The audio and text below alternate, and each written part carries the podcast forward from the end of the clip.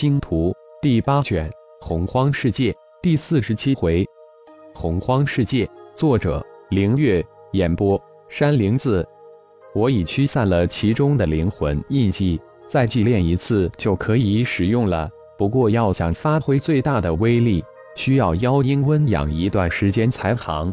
还有二个金刚龙飞，你们要不要？也只有你们金属性了。浩然说完，转过头来对金刚龙飞说道：“天笑、雪域两人眼中那羡慕的神色毫无掩人耳目，差一点口水都快流出来了。可惜自己两人是火属性，否则就有一份了。当然要，灵帝的灵宝绝对强大。父亲真是一张网吗？”金刚没好意思开口，但龙飞却张口就要，这也正合金刚之意。灵宝啊，谁会不心动？看看二叔大姨快流出的口水，就知道是好东西。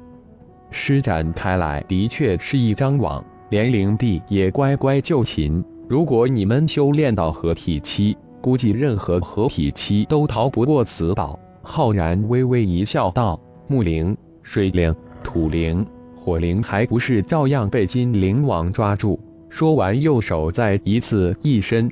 二团金光飘飞而去，天笑、雪玉，你们两个别羡慕，洪荒世界有的是好宝贝。看到两人的样子，浩然笑着说道：“嘿嘿，大哥，以后记着有宝贝给我们留着就行。”天笑可不含糊，没得到宝贝，至少要得到一个口头的机会。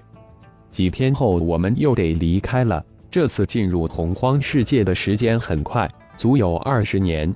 希望等我再次返回时，星光盟已经在妖界站稳脚跟，并且发展到万象界。也希望天真、雪碧两人突破到炼虚期。浩然突然叹了一口气，相聚时难，分别却就在眼前。大哥不用担心，我们三个会把星光盟发展起来，绝不会让你失望。二十年很短，但只一挥间就过去了。天真虽然也被浩然突然的伤感感染，但心中却有一股信心在燃烧。嗯，我相信你们，都下去准备吧。决斗就在明天，我还要会一会一个老朋友。浩然轻声说道，突然觉得有必要去见一见龙破天。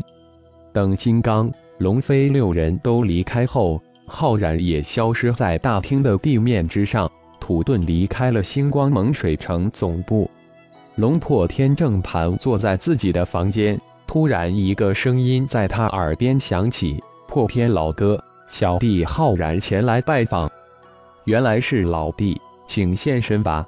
龙破天心里暗惊，这个浩然看来修为又跨进了一步，如果不是他出生，自己还无法看破其行踪。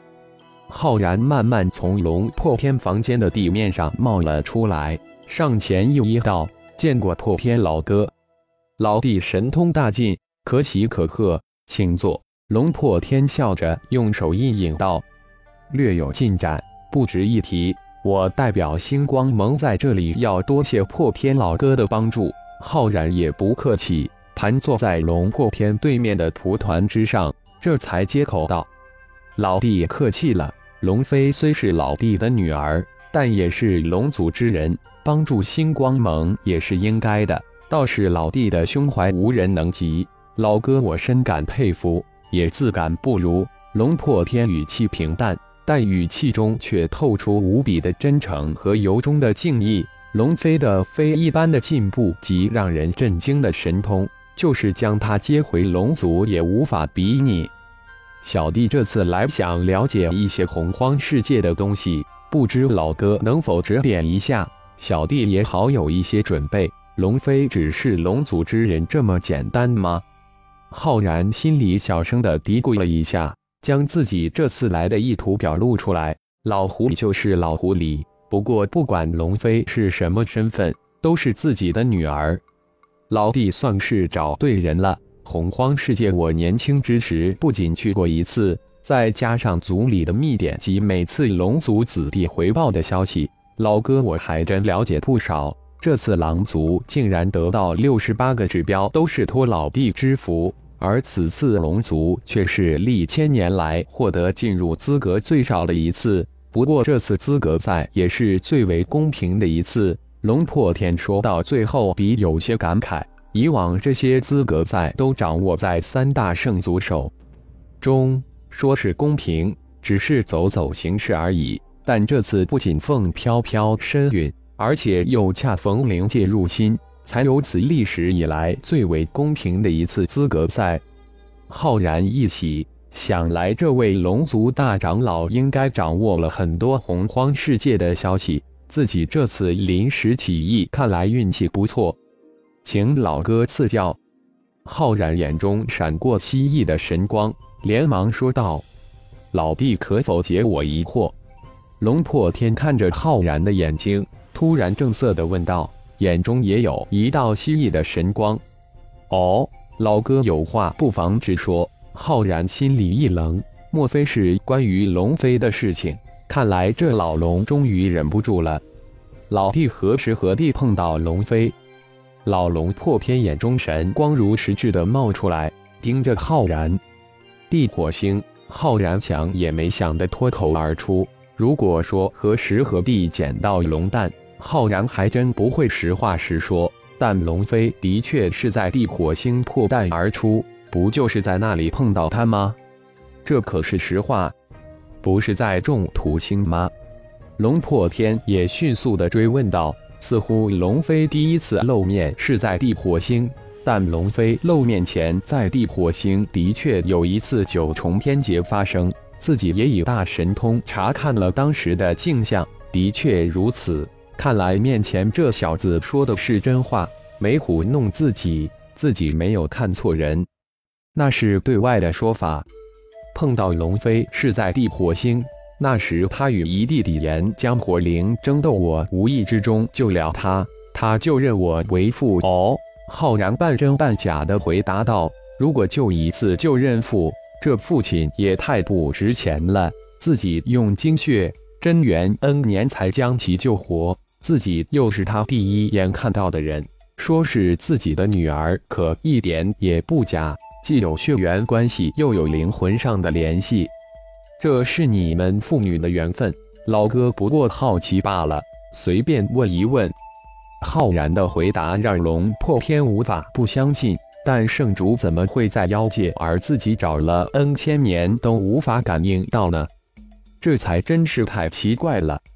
这没什么好隐瞒的，特别是对老哥你。浩然也大气诚恳地回答道，但心里却不是那么想的。这可是关系到自己的秘密，就连金刚他早就编好了一套，只要自己金刚不说，谁也从金刚自己身上查不出任何东西。唯一让人怀疑的光脑，也恰巧被自己收回来了。能暴露自己秘密的最后一个就是龙族现在的假圣主希尔斯，这也是为什么浩然不认的原因之所在。否则自己的身份都会很快被曝光。不过能在妖界邂逅白龙希尔斯，浩然非常高兴。白龙给予的龙血、火眼金睛修炼神通给了自己无穷的帮助。虽然很想帮一下希尔斯突破现在的妖婴期。但苦于一直没有时间，更没有机会帮助他。浩然也没想到希尔斯对自己的记忆如此留心，念念不忘。想到这里，心神有点飘飘起来。好，老哥就跟你讲一讲洪荒世界的事情，希望对你有所帮助。看到浩然精神变得深逐悠远，龙破天以为浩然想起他与龙飞相认的事情来。于是提高声音说道：“哦，好，谢谢老哥。”突然被龙破天的声音惊醒，浩然连忙回答道：“自己竟然此时走神了。”感谢朋友们的收听，更多精彩有声小说尽在喜马拉雅。欲知后事如何，请听下回分解。